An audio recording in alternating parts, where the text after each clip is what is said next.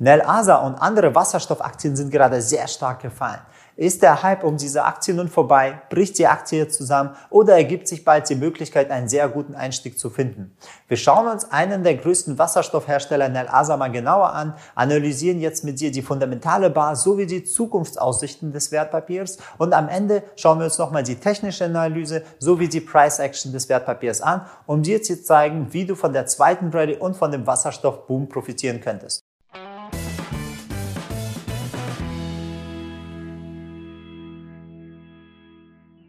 Hi, ich bin Aida, Gründer von Finment, eins der am schnell wachsenden Finanztechnologie-Startups aus Berlin.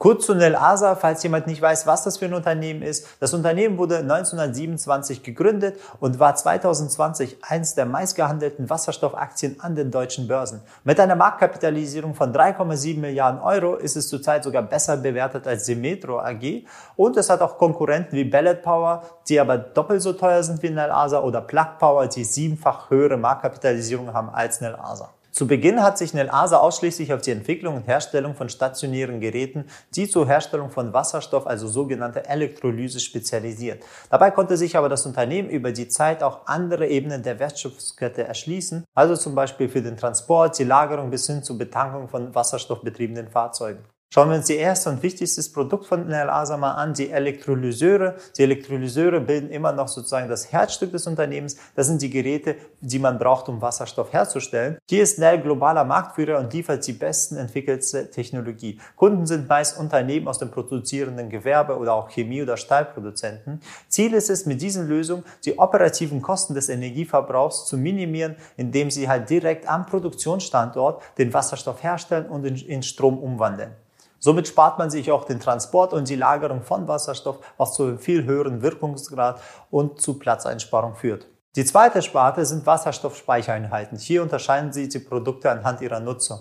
Es gibt Wasserstoffspeicher für das Tankstellennetz als auch für Einheiten für die Verwendung in der Industrie. Die dritte Sparte sind Wasserstoffbetankungssysteme. Nel Asa vertreibt sozusagen ihre Wasserstofftanksäulen über ein Tochterunternehmen, nennt zwar H2 Logic, und damit möchten sie ein weit großes Tankstellennetz aufbauen mit Tochterunternehmen als auch Kooperationspartner wie PowerCell Schweden. Wenn wir uns die Stärken des Unternehmens mal angucken, dann sehen wir, Nel Asa ist im Hinblick auf sein Geschäftsfelder sehr, sehr breit aufgestellt. Innerhalb dieser Wertschöpfungskette sind sie auch unabhängig, so dass sie Wasserstoff selber herstellen, als auch Lösungen für den Endkunden anbieten. Das Unternehmen ist Marktführer in der Herstellung der Elektrolyseure und hat bereits weltweit einen der größten Produktionsbetriebe aufgemacht und sie befinden sich in Dänemark, in Norwegen und in den USA. Kunden kommen aus 80 verschiedenen Ländern, wodurch das Unternehmen sehr breit auf und sehr gut diversifiziert ist. Mit Hilfe von Patenten sowie Joint Ventures und zahlreichen Projekten möchte NELASA wachsen, wie zum Beispiel die Herstellung von wasserstoffbetriebenen Linienbussen. Kommen wir zu den Erfolgen, die das Unternehmen schon erzielt hat. 2020 konnte Nel Asam durch die Kooperation mit Everfuel sehr hohe Umsätze erzielen, indem sie Wasserstofftankstellen von H2 Logic, also von dem Tochterunternehmen von Nel Asa, gut verkaufen. Sogar die US Navy äh, hat Elektrolyseure von Nel Asa abgekauft, die in die U-Boote eingesetzt wurden. Zusätzlich liegen sehr viele Bestellungen von der US Navy, UK Navy als auch von dem Flugzeughersteller der Colin Aerospace. Interessant ist auch, dass die bestehenden Verträge mit den norwegischen Stahlproduzenten Stadtkraft die in der Zukunft mit grünem Wasserstoff produzieren wollen. Schauen wir uns mal die Zahlen an, wie die Erfolge und die Stärken auf das Wachstum von El Asa sich auswirken. Das Bestellaufkommen könnte sich in 2020 stark erhöhen um circa 50 Prozent und betrug rund 100 Millionen Euro. Wenn wir uns die Umsätze mal anschauen, dieses Jahr planen sie mit knapp 100 Millionen Umsatz und wollen auch das nächste Jahr wachsen mit 65 Prozent pro Jahr, das ist sozusagen das Ziel. Und wenn wir die Jahre davor anschauen, sehen wir auch ein gutes Wachstum. Wenn wir aber die Gewinne dann anschauen, sehen wir, sie sind halt permanent negativ. Das Jahr 2020 haben sie auch eine EBIT von minus 41 Millionen, also sind auch negativ. Aber wir sehen auch bei den Gewinnen, dass im Jahr 2020 trotzdem positiver Gewinn ausgewiesen worden sind. Das liegt daran, dass sie sehr hohe Zuschüsse bekommen. Also nicht durch das operative Geschäft, sondern einfach durch Zuschüsse und zusätzlich sagen wir, Finanzierung und Joint Ventures. Der freie Cashflow liegt bei 66 Prozent ungefähr und die Bruttomarge ist halt negativ mit minus 0,4. Dabei ist die Nettogewinnmarge äh, leicht im Plus mit 2,2 Prozent im Jahr 2020. Sie zahlen keine Dividende. Und wenn wir uns die Aktionärstruktur anschauen, sehen wir, das Interessante ist, einer der größten Aktionäre, also der besitzt fast die Hälfte aller Aktien, ist die Clearstream Banking SR. Wenn wir uns die Zahlen also zusammenfassen, dann sehen wir, NEASA ist jetzt etwas schwach aufgestellt, was die fundamentalen Daten halt angeht. Sie beschäftigen gerade mal 310 Mitarbeiter und produzieren noch nur auf Bestellung, wodurch sie keine Massenproduktion in dem Fall fertigen, was zu hohen Produktionskosten führt. Dadurch haben sie auch keinen positiven Skaleneffekt und äh, was man halt wissen muss, auch die Materialien, die sie verwenden für die Herstellung, sind sehr teuer und die Technologie, die sie nutzen, ist halt noch nicht ganz ausgereift für den Massenmarkt, so dass sie nicht überall einfach mal als Substitut verwendet werden kann für die Erzeugung von Strom oder weiteren Punkten. Wenn ihr genau wissen wollt, wie Wasserstoff und wie der Trend ausgebaut ist, wo die Schwierigkeiten und die Vorteile von Wasserstoff sind, guckt euch einfach unser Video Investitionstrends Wasserstoff an. Da erklären wir genauer, was das Problem oder die Stärken von Wasserstoff sind.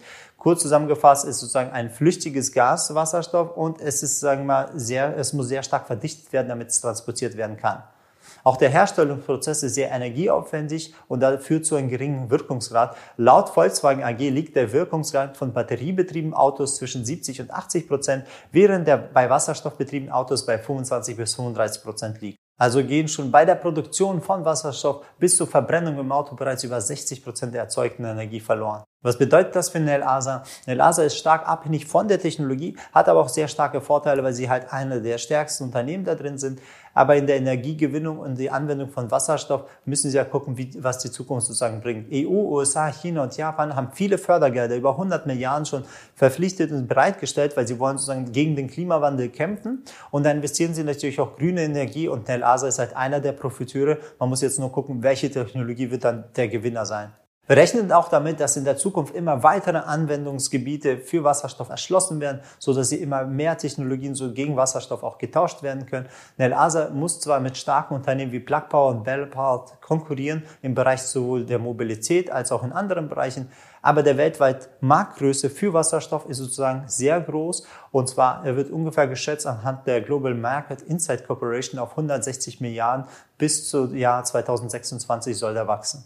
Aber die weltweite Marktgröße für Wasserstoff, die sogenannte Total Addressable Market, wird von der Global Market Insight Corporation auf ca. 160 Milliarden bis zum Jahr 2026 geschätzt. Also ist sozusagen, also hat sehr viel Platz, da sie ja nur erstmal in dem Millionenbereich unterwegs sind mit ihren Umsätzen, noch nicht mal in dem Milliardenbereich, hat noch sehr viel Platz nach oben zu wachsen von dem Wachstum. Wir sehen das Ganze auch in den Aktienkurs von der ASA. Die ist ja schon sehr hoch bewertet mit über drei Milliarden, aber äh, zu, den, äh, zu dem Umsatz, die sie generieren, Immobilien, aber sie haben halt durch diesen Marktwachstum haben sie noch größeres Potenzial obendrauf. Im Aktienkurs sehen wir, ist auch ein guter Trend, ist zwar nicht der beste Trend, der nach oben geht von der Qualität, aber der ist halt solide, baut sich stufenweise auf und was interessant ist, da er sich jetzt in der Korrektur befindet von 22 bis 25 Euro, das ist ein sehr interessantes Gebiet, wo sehr viel, sagen wir, Price Action, auch sehr hohes Volumen umgesetzt worden ist da äh, passieren oft gute und stabile Signale. Wenn ihr jetzt dort ein sicheres Einstiegssignal habt, dann würde ich da genau einsteigen. Wir haben ihn genauso auf der Watchlist. Wir warten einfach, wenn das Signal sozusagen da passiert, dann gehen wir komplett da rein. Und aber wichtig bei diesen Wasserstoffwerten beziehungsweise bei allen Wachstumsunternehmen, sie haben ja extrem exorbitante Bewertungen. Und damit schwankt das Wertpapier. Es kann ja einfach 100, 200 Prozent steigen, fällt auch 50, 60, 70 Prozent und keiner will ja in sein Depot eine Aktie kaufen, die da einfach 50 Prozent fällt. Deswegen muss man es gleich absichern. Wir machen es immer, dass wir halt nicht mehr als ein Prozent verlieren, egal wie die Aktie schwankt. Also müsst ihr die Volatilitäten einfach einberechnen in eure Stoppplatzierung. Dann funktioniert das am allerbesten. Und einfach mal bedenken, bei diesem Wertpapier die haben zwar das hohe Potenzial, aber man muss auch wirklich nicht so nah den Stop platzieren, sonst wird man auch einfach zu früh rausfliegen. Wie genau wir das machen, könnt ihr einfach in unserem Workshop auf unserer Homepage angucken. Da zeigen wir, wie wir genau einsteigen, wie wir in solchen Wertpapieren auch agieren und wie wir auch Stops rein platzieren. Zusammengefasst bedeutet das, die Aktie ist zwar fundamental nicht so die stärkste von den Zahlen, hat aber super fundamental ein gutes Geschäftsmodell, hat auch sehr viel äh, Wachstumsmöglichkeiten, hat auch schon Produkte, die auch umgesetzt worden sind. Und hat die Möglichkeit, wirklich einer der größten in diesem Markt zu sein, weil der Markt wächst. Ja, haben wir gesehen mit 160 Milliarden. Und durch die Marktdominanz bei der Herstellung von diesen Elektrolyseuren hat es wirklich einen guten, interessanten Faktor. Wichtig ist auch, jetzt ist ja der Kurs gerade korrigiert. Da gibt es entscheidende Einstiegsmöglichkeiten. Darauf sollte man achten oder eventuell auch mit Optionen vorgehen. Aber achtet auf das Risiko, begrenzt das, um wirklich trotzdem von den Gewinnen mitzunehmen. Also, ich wünsche euch alles Gute, Eider von Finment.